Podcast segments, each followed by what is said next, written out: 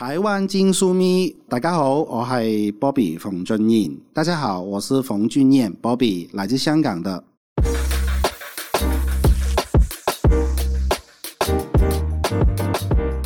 嗨，大家好，我是秋恒。哎，在我们台湾金着笔节目呢，之前有邀请来自香港的新住民啊、一位是李三才先生，然后另外一位是 Warren 金控爸妈大作战。那这两位呢，都是在台湾创业非常成功的香港新住民。今天呢，我们也邀请来自香港的新住民，他是在台湾从事创业产业的 Bobby。那我们欢迎 Bobby 来跟大家分享他在台发展以及在台湾创业的现况。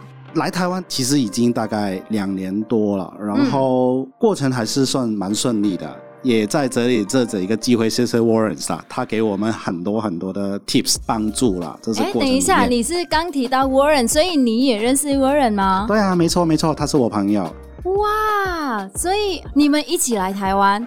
没有没有，他比我早，只是我后来在网络上面看见他的 blog。嗯我们就有联络他，然后当我们过来台湾去探访的时候，有去找他，我们就认识了。啊，后来就变成朋友。哎，所以我很好奇，你们为什么会来台湾？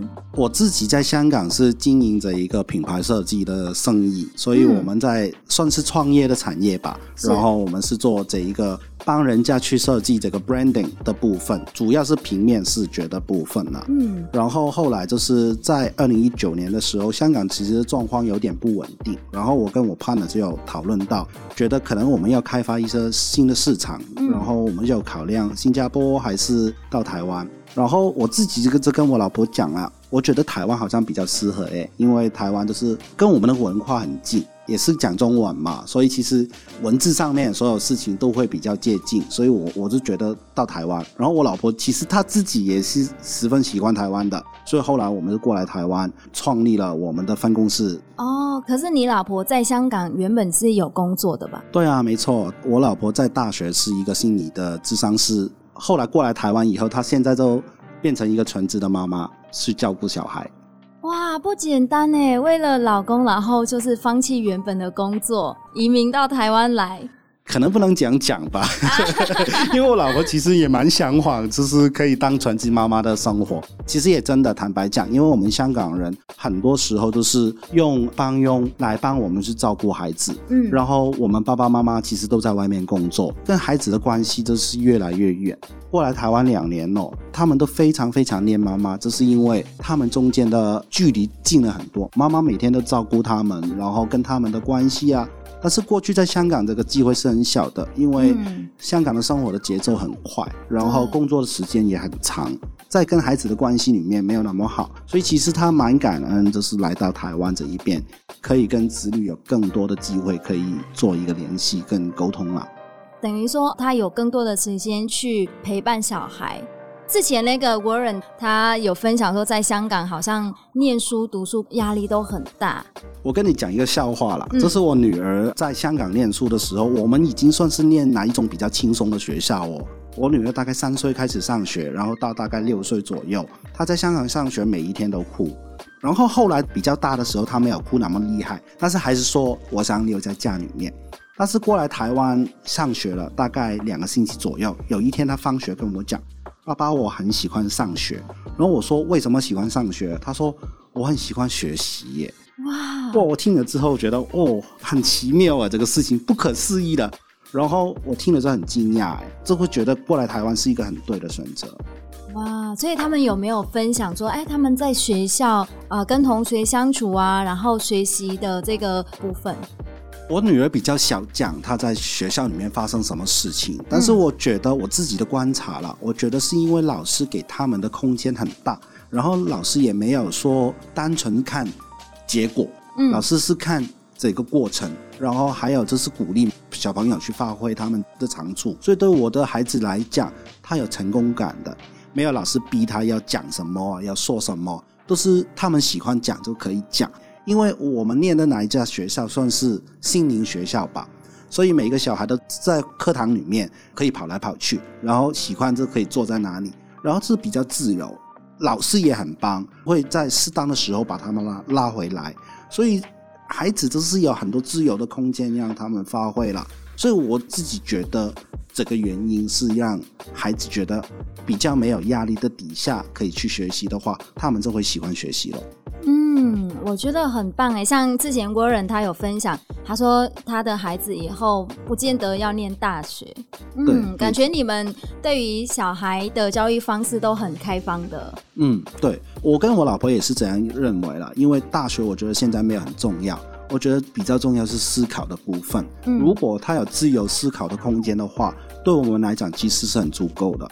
所以我我们没有说他一定要到哪一个程度，反而我觉得训练他思考，训练他自己去决定事情是比较重要的。嗯，什么是对，什么是错，对我们来讲，这个价值观是最重要的部分。哎，所以小孩感觉是适应还蛮好的。那你跟您老婆呢？就是刚来台湾的时候到现在已经两年多了，有没有什么感觉还没有那么适应呢？没有哎，因为其实我跟我老婆本来就是一直跑来跑去的。我在澳洲念书大概八年左右，嗯，然后呃，我老婆也是在美国跟英国念书，我们一直都在不同的环境里面去生活，所以我们都很懂，就是要融入一个地方，你一定要。跟当地的人一起去互动交流，然后学习他们的文化，所以我我觉得整个过程里面我们都适应的很好，所以其实，在这一块上面，我觉得我们没有什么困难呢。可是你们刚来台湾的时候，你是以创业，嗯，对，就是呃投资移民，对，没错没错，嗯，但是台湾对你来说算是一个新的一个地方，嗯，但是。嗯人脉这个方面，我觉得也很难呢，因为要扩展你的事业啊。对啊，所以其实这一块是我觉得是最多我们香港的人过来最大的困难。嗯、我们香港其实没有在讲国语啦，我们香港是讲广东话。其实你听我的唱调也蛮强的，但是我觉得啊、呃，没差，主要是我愿意去沟通，然后愿意去跟每一个台湾人去接触，就是没有。活在一个自己舒适的生活圈里面，就是因为其实在我家附近也有蛮多香港人的，所以如果我们经常每一天都是跟香港人在一起的话，你就不能融入这个社区，不能融融入这个社会。所以对我们来讲，我们是很积极去接触不同的台湾人啊。我自己来到台湾以后，也知道在这一边做生意跟香港不一样，因为我没有人脉嘛，嗯，所以我也参加了很多不同的商会。去认识不同的人脉，其实他们都很愿意、很开放，嗯、他们都很乐意去跟我交流，比起去学习了。所以其实这整个过程里面，我觉得我蛮幸运的，来到台湾以后加入了一个商会，不单纯是做生意啊，也认识了一群很大帮很好的朋友，所以跟他们经常在一起啊，去玩啊。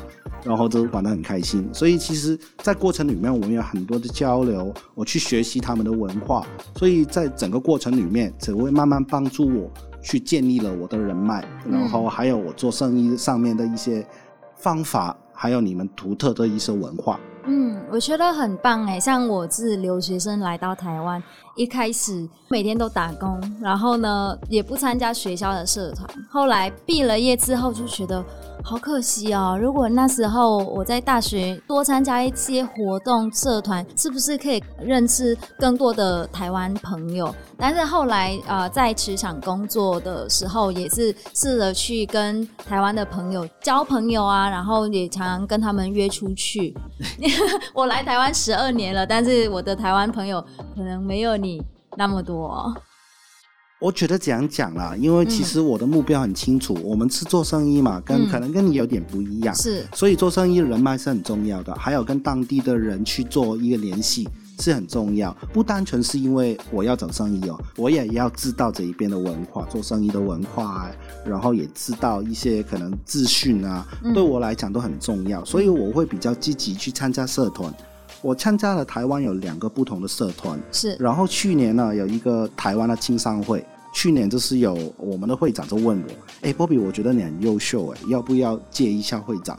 然后我就吓到了，哎，我是一个香港人呢，哎，怎样去带领一帮台湾人去服务社区？哎，但是他是觉得其实没关系，我觉得只要你有愿意的话，都可以尝试。嗯。然后我考虑了蛮长的时间呢。但是其实我的前会长很好，他是一直鼓励我。他说不要想那么多，这个是一个很宝贵的经验，所以就去试一试。那后来我就觉得。那就好了，那就去试一试。嗯、那今年我就当青商会的会长，然后就一直去跑全国的活动，然后去认识台南啊、台中啊、然后台东啊不同的在地的台湾人。然后其实他们蛮热情的，嗯，虽然可能有些时候我会听不懂他们讲的话，但是他们的热情跟我觉得这是一个感情上面的连接，其实是很强，不需要用太多语言去做沟通，嗯、我们都会觉得。认识了一帮很好很好的朋友，嗯，所以我觉得这一个是我啊、呃、一个蛮大的尝试啊。嗯，你刚刚一直提到台湾人很友善，然后很热情，然后很好的朋友。那但是我很好奇，在职场上面呢，就是你跟台湾人做生意。有没有跟香港人做生意是有一些不一样的地方？因为我听到很多人说，台湾人好像讲话会比较委婉一点啊之类的。有一个很好笑的笑话，就是也可以讲一下。嗯、去年我在谈一个客户，算是台湾一个蛮知名的品牌，然后我在跟他谈设计案，嗯、然后呢谈了很久，大概一个多月，他最后就传一个 message 给我，就说：“哎，Bobby，我很喜欢你的设计，然后我也很喜欢整个我们沟通的过程。”嗯。非常谢谢，但是我们不能合作，就结束了。啊？啊 然后他不是说很喜欢吗？对啊，所以我就看，哎，很喜欢呢。然后为什么？我就想了很久，然后我就给我台湾的朋友去看，啊、呃，哎，这个是什么意思？哎，为什么就是说很喜欢东西，但是没有合作？然后我朋友就很直接跟我讲，那是因为价钱呐、啊，所以你价钱太高了，所以不行哎。所以其实你们讲话真的是会比较。委婉一点，这是我经常可能跟同事沟通的过程，也是哎，中午要不要一起吃麦当劳？嗯，然后他们就会回我一句，还好，还好。那还好是什么意思？我一直都会说，不能跟我说还好，你说要还是不要？他们就会说，嗯，还好。哦、所以他们就不会拒绝你，然后也不会跟你说不行，然后就是跟你说其他的事情，然后其实你要去感受哪一个气氛。然后就会觉得是行还是不行，所以我觉得跟台湾人沟通有一点要凭感觉这个事情。嗯、刚刚讲到跟香港跟台湾做生意不同的地方，香港是一个讲法律的地方，就是以法为主，然后道理，然后到情感，但是台湾是反过来的，经常是讲情理法。是是在法庭上面也是怎样判刑的。我们有些时候听朋友讲一些交通意外的案件，我们都觉得蛮奇怪的。嗯，这是机车自己撞过来，但是要我们赔钱，这个事情是我觉得蛮奇怪的。但是后来慢慢会了解到，他们的想法其实是人家有一个意外发生了，只是不是赔偿，哪个是一个安慰，一个情感上面的一个补偿。所以我觉得。怎样慢慢下来，你会慢慢更懂台湾人在情感上面的连接是很重要，嗯、比讲理重要。当你会懂了这一个道理以后，其实，在台湾生活会方便很多，然后让彼此的关系更好，然后我们再谈其他合理的事情，嗯、怎样会更好了？我觉得，嗯，听你分享，我就觉得。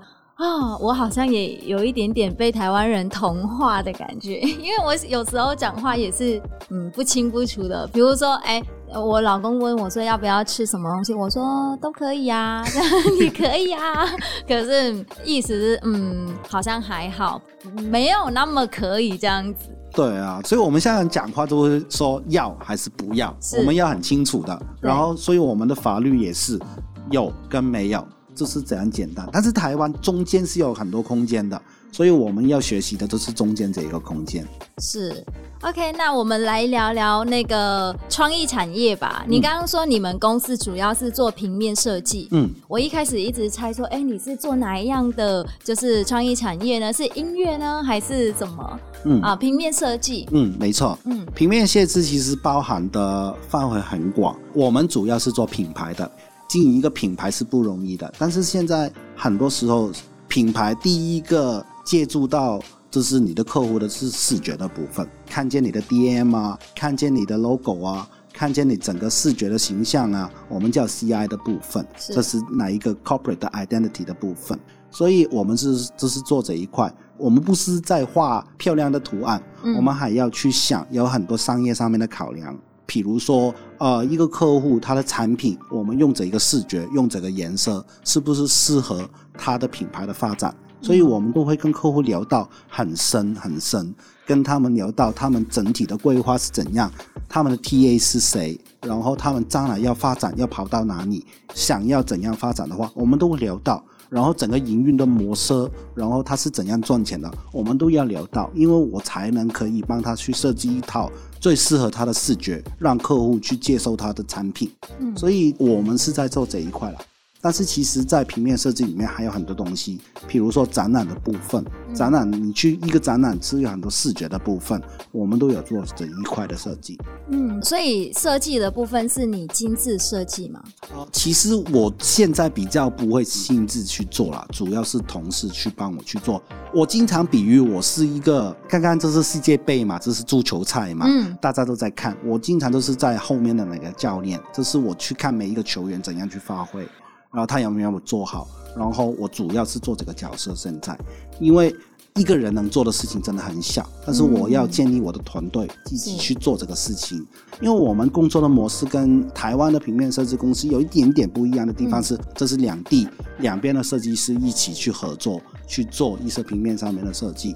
然后，比如说客户想要比较国际化的东西，可能他将来的商品可能要到国际去了，然后我们可以调到香港那边去帮我们去发想。坦白讲，香港是比较国际化一点的，是因为过去我们是一个啊、呃、西方跟东方一个结合，对结合的一个地方。所以在台湾这一块还是比较本土一点，台湾的设计比较日本风比较强一点，然后还有文青风比较强一点点。但是我觉得我们这是加入一些新的元素进去，所以我们香港的团队会帮我们去发想，然后我们台湾的设计师可以去执行。有些时候我们会反过来，比如说香港的客户产品要过来台湾。啊，我们台湾的设计师就可以帮助去发想怎样去在地化他的东西。嗯，因为如果没有怎样的话，我觉得单纯香港的产品进来的话，客户可能看不懂，也没有连接的感觉的话，可能会对他们推广他们的产品来讲会比较困难。所以，我们台湾的设计师可以给他们一些在地化的经验。所以，其实我们两边的合作很紧密，我们经常都会一起去开会，所以我们两边的设计的公司会合作会更紧密。感觉这个沟通的过程蛮辛苦的吧？因为你刚刚说台湾，嗯，过去大家的设计比较是本土的风格，嗯、那对于台湾的厂商，他们会不会那么容易接受你们给他们的设计想法？其实台湾的厂商有些呃，现在很多时候他们都想要冲国际，嗯、因为台湾现在就是 MIT，其实是在国际上面一个很火红的品牌，所以他们要也希望可以到国外去，所以其实有蛮多客户是因为他可能要把产品卖到美国，可能卖到新加坡。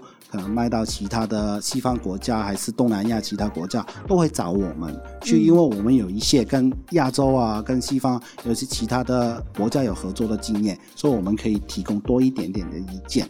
嗯，那据你的观察，台湾的这个创意产业。还有没有什么可以发挥的空间啊？其实台湾很多很棒的设计师都是世界级的，我觉得主要是客户了。嗯、我觉得设计师都可以做到，他们的思考的模式都可以很快去转换，所以没有说他们是一成不变的。但是我觉得反而有些时候是客户的问题，客户会觉得台湾的客户能不能接受这些东西？所以设计师很多时候，尤其是我们品牌设计师。很多时候，我们以商业的考量为主，客户的一个想法对我们来讲很重要，因为客户不买单的话，没有用哎，对不对？对。所以我们还是要考量到客户的担心的地方，他承受的风险。所以我们有些时候，我们不是给设计师的力量献祭了，反而是因为客户的想法。跟客户可能比较希望可以跟在地的人更多的联系，可能会比较保守一点。刚刚一直讲到您的公司，可是不好意思，我忘记您公司的名称是什么？你可以跟我们分享一下吗？好，我们公司叫 VV Brand 啊，我们香港公司叫 Vince Design，因为我的 partner 叫 Vince，他是一个非常非常厉害的设计师。嗯，然后我们过来台湾以后，我们就叫 VV Brand。所以，假如听众朋友们想要有这样子设计方面的需求的话，可以找 Bobby。对啊，欢迎。那节目最后，我想要请 Bobby 给一些香港的朋友或者其他地区的朋友，如果他们想要过来台湾，不管是定居还是工作、留学等等，以过来人的身份给他们一些建议吗？我非常非常建议，就是。香港人去到世界各地，第一个时间可能都会问一个问题，就是说，哎，其他的香港人在哪里？然后比较多人在哪里？我会真的是建议，真是比较主动去联系在地跟人脉，还有最主要还是跟隔壁家的关系。因为其实，在香港呢，邻里的关系真的很差的。我我坦白讲，我住了十年，我的大楼里面，我真的不知道隔壁的人叫什么名字。嗯、然后。在台湾，邻里的关系是非常非常重要的。你要减省一些麻烦的话，你一定要跟人家就是建立一个很好的关系。一些节日里面，你要送礼啊，有机会的话可以跟他们聊聊天啊。嗯、有好的东西可以分享一下，主动跟人家去聊天啊。香港人会比较保护自己，有些时候他们不会太主动去跟人家聊天。嗯，但是坦白讲，台湾人没有，他们真的是可能是好奇，然后可能真的是为你好，然后跟你讲两句，所以我觉得大家可以放开一点，轻松一点，然后比较主动一点，跟他们融入。没错，哎，我邻居阿姨都主动来我们家，然后说：“哎，秋恒，你们家有没有什么东西要丢？”然后我们只要把纸箱什么放在院子里面，他就主动拿去帮我们丢了。有时候我那个东西还没有要丢，可是阿姨已经把我丢掉了。真的，就是、对，就是非常热情。那今天真的非常谢谢 Bobby 彭俊彦先生来跟我们分享他在台湾的经历。其实我觉得很有趣，因为他在台湾才两年多而已，但感觉没有什么不适应的地方，然后在台湾非常的顺利。所以祝福你接下来的日子都这么顺利。感谢。那今天的节目就到这边，谢谢 Bobby，谢谢各位听众。那台湾请注笔，我们下次见，拜拜，拜拜。